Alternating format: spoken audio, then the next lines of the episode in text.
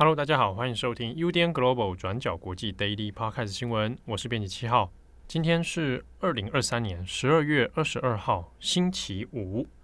今天的新闻主要会讲发生在捷克布拉格校园里面的枪击案。事件是发生在当地时间十二月二十一号。那这起枪击案呢的地点是位于布拉格的查理大学，一名枪手。携带了大量的弹药跟枪支，进入到大学里面的文学院大楼，然后开火。那截至目前为止，已知造成十四个人死亡，二十五个人受伤。而这名枪手后来也在现场死亡了。这起事件呢，也是捷克近代史以来最为严重的一次大规模枪击案。那我们稍微来谈一下这一次的事件，以及背后又在涉及到的关于。捷克的拥枪自由的问题，我们先讲一下这个查理大学哦。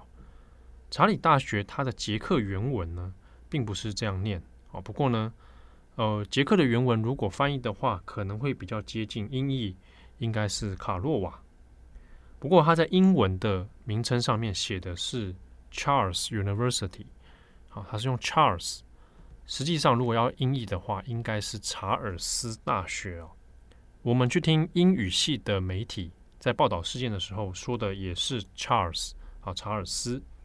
不过因为这一个大学哦，跟台湾过去也有一些交流，然后有很多这种双联学制啊，或者是交换的计划哦，在台湾的状况里面，大部分呢翻译是写查理大学啊，所以我们这边诶也就先权宜一下，都先叫做查理大学。那各位只要稍微知道一下这个译名的问题就好。那这个大学它最早成立是一一西元一三四七年的时候，那是欧洲最古老的大学之一了。那我们看一下事件，在十二月二十一号的时候，当地的警方是在下午将近是三点钟哦，接获了第一起通报。说有人哦闯入查理大学的文学院大楼，差不多在三点十二分左右呢，警方已经赶到现场。在警方行动的期间呢，查理大学啊也有发布了紧急避难指示啊，要求学生还有老师哦，那基本上是尽量待在原地，不要随意的移动。那如果人是在教室或办公室的话，赶快将门锁上，并且用一些这个桌椅啊，或其他的这些道具啊。把门口给堵住哦，甚至我们从现场的画面呢，可以看到说有学生啊，很惊险的攀爬到这个窗户外面来躲避枪手的攻击。那么在警方赶到现场搜索整栋大楼的期间，后来在下午三点二十分的时候，那警局就接获通报说，这名枪手已经遭受到致命的伤害，那已经身亡了。整起事件呢，最后造成的是十四个人死亡，二十五个人受伤。那其中受伤的人里面呢，有十个人伤势严重。这名枪手的身份目前并没有公开他的姓名资料。那我们知道，他是一位二十四岁，而且也是查理大学的学生。只有说呢，他在学校里面的成绩算是优异哦，那也没有犯罪记录。至于他为什么会死亡？那是在驳火的时候被警察隔壁呢，还是说在现场他可能举枪自尽啊？那这个死因的部分还没有做公开。警方的初步研判呢，是这是一起单独行动，它并不涉及特别的恐怖攻击，或者是宗教信仰，或者出于其他的政治目的等等。但是呢，应该是一场有预谋的攻击行动，推断有可能是受到了其他的大规模枪击案所影响。而且这名枪手他所持有的武器跟弹药算是蛮大量的。另外，在调查的过程里面，那也有其他的案外案哦。十二月二十一号的中午，那枪手的父亲他的遗体也被发现。那现在警方怀疑是说，枪手可能。已经杀害自己的父亲之后，然后再出发前往到查理大学。另外是警方也在调查，在稍早十二月十五号的时候，布拉格也有另一起凶杀案。好，那研判不确定是不是跟这个枪手有一些关联，目前也都还在调查当中。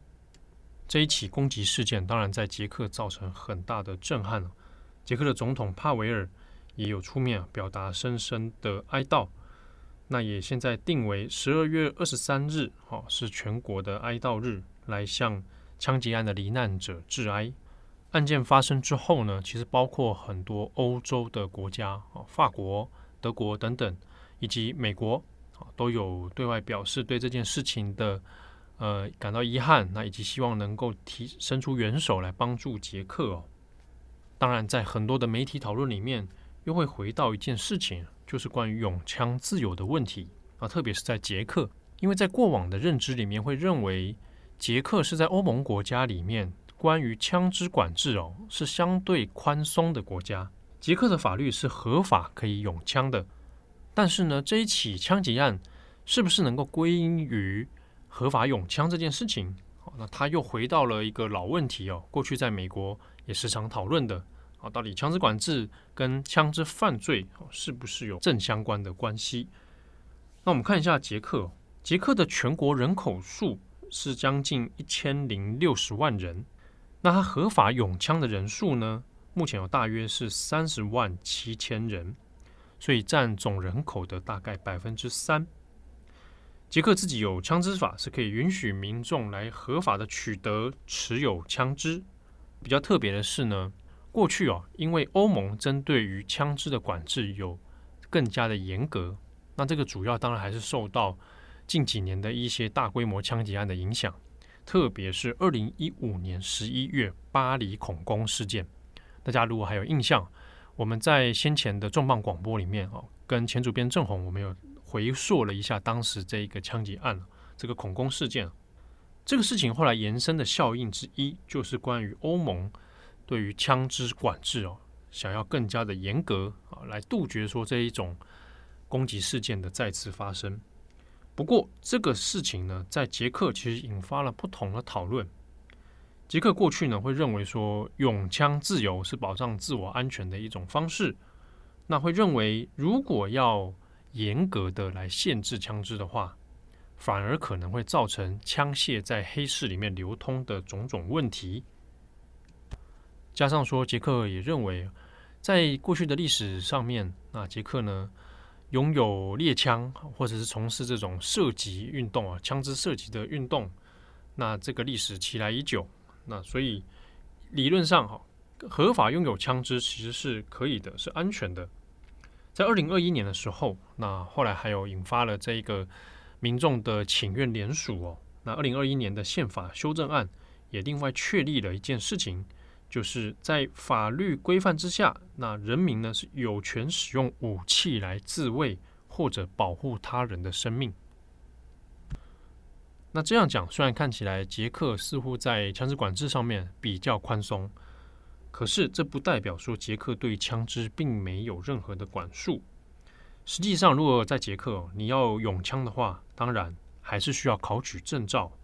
他考取证照的过程里面也有笔试。然后也有身心健康的检测，哦，对精神状况的鉴定，以及呢，对于枪支使用的测验，包括射击测验，也包括说当场拆卸枪支、组装枪支，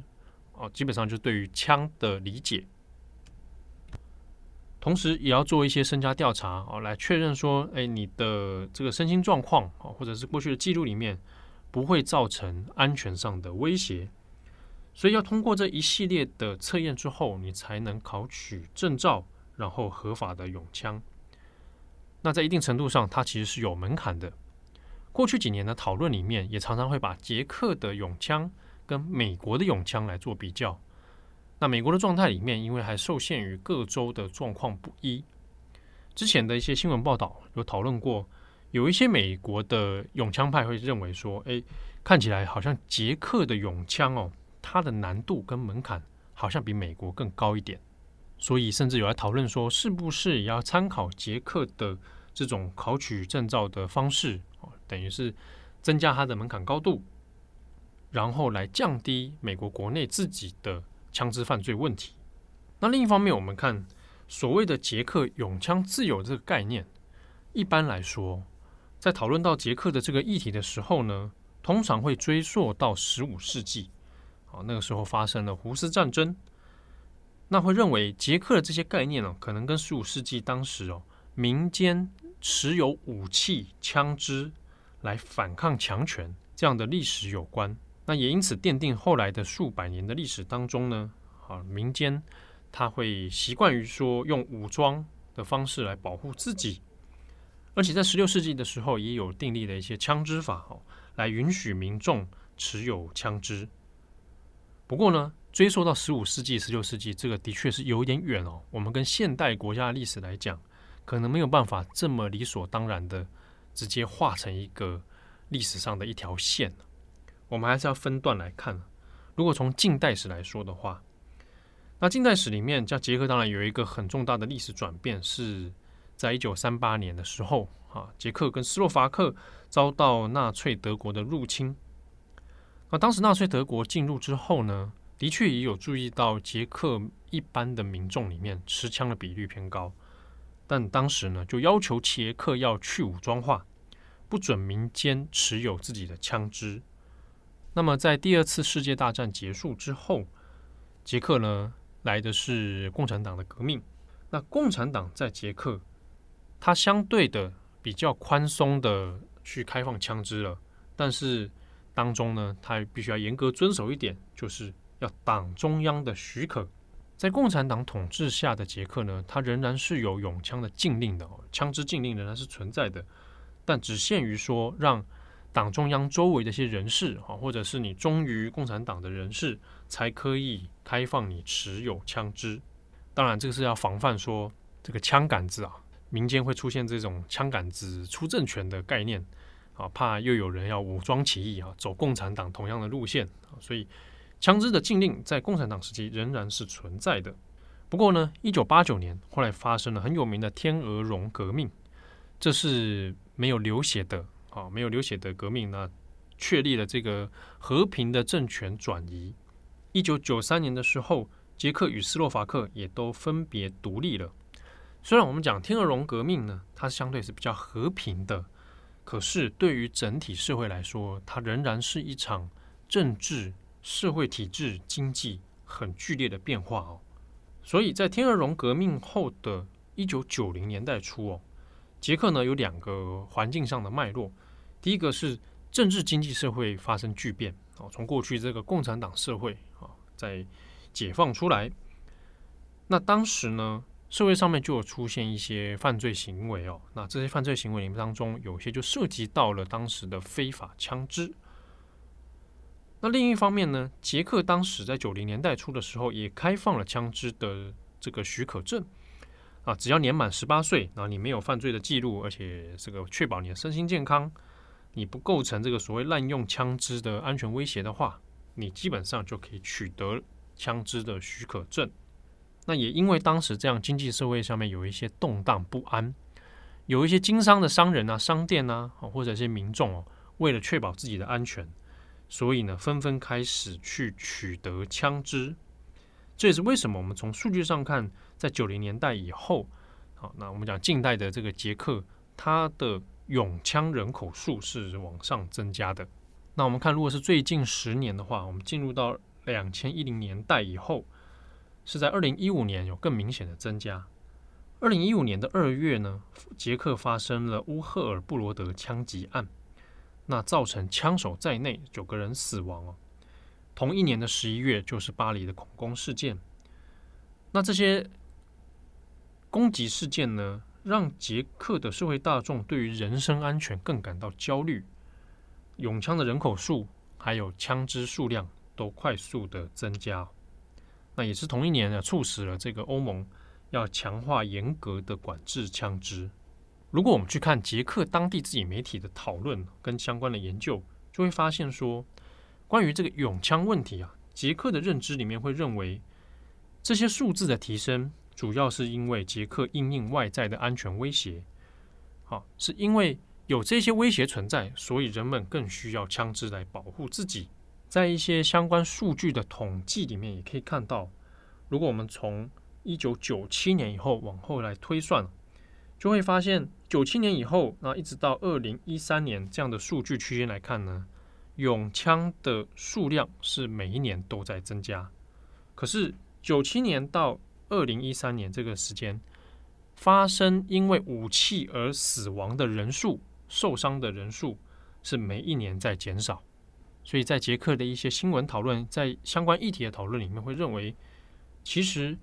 并没有因为枪支的增加而造成死亡人数的增加。好，所以这一点我们看到的讨论哦，可能就跟在美国国内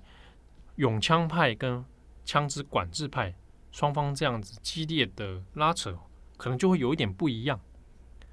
那另一方面，如果我们去看像英国的媒体在讨论这个事情，比如说英国《卫报》。在分析稿里面，他倒是提到说，啊，捷克可能其实对这样的大规模枪击案并不陌生哦，因为拥枪的比率很高。但是呢，卫报这样的说法可能有点略显操之过急哦，或者说把现在的枪击案事件归因于就是因为大家的拥枪比率变高，所以才会发生。好，那这样的说法其实还需要很多更多的证据还有逻辑来检验，可能没有办法一时之间啊马上告诉你它的原因。就是来自于什么？好，那以上是这一次捷克布拉格校园的枪击案文字的报道，可以参考我们的网站，我们有更详细的说明以及相关的图表。好，那节目的最后稍微跟大家分享一些资讯，一个呢是这礼拜的重磅广播，我们要来先聊被遗忘的报道。我们先前有听友啊，好几位来点菜，说想要回溯一下。今年八月发生的夏威夷野火，夏威夷野火呢，造成很大的伤害。那差不多将近半年过去了，这场野火后续的重建问题到底怎么样？我们这个礼拜的重磅广播已经上线了，欢迎大家来收听。那在网站上面，我们稍晚也会有一个文章版、图文版给大家来参考哦。另外是呢，诶，我们在节目资讯栏哦，会帮大家放上一个。问卷调查啊，那这个是帮助我们的研究生啊。我们有研究生呢，刚好正在做 Podcast 的听众调查啊。那有关于一些听众的行为使用啊，一些概念啊，哦，还有一些问卷啊。当然，这个问卷也会给这个填写者一些回馈啊。我们把链接放在我们今天的节目资讯栏，欢迎大家哦来帮帮忙哦。一人填一份啊，救救研究生啊！当过当过研究生的人都知道啊，我们很需要这样子的资料哦。那如果你对 Podcast 的台湾 Podcast 听众的研究有兴趣的话，这边也要推荐给大家一篇论文。我不确定它这个电子档有没有公开哦，是不是可以线上看？这是台大的人类学系研究所硕士论文。我这个研究生名字我们先先不谈了，但先前。大家有来参加过我们转角国际在限流测电活动，可能都会知道，我们当时有些人有填问卷，有没有？那这个论文啊，已经顺利的毕业了啊，发行了。这个论文名称叫做《听见你的声音：台湾 Podcaster 与听众的实践图像》啊，台大人类学系的硕士论文哦。欢迎大家有有兴趣可以来参考一下，各位的贡献的心力啊，已经化生成学术研究的成果了。欢迎大家来参考。好，那也祝福大家有一个美好的周末，祝福各位身体健康、平安如意。有什么难关，哎，不如先去睡一觉啊，睡一觉起来，明天会更好。好，我们转角国际 Daily Podcast，我们下次见喽，拜拜。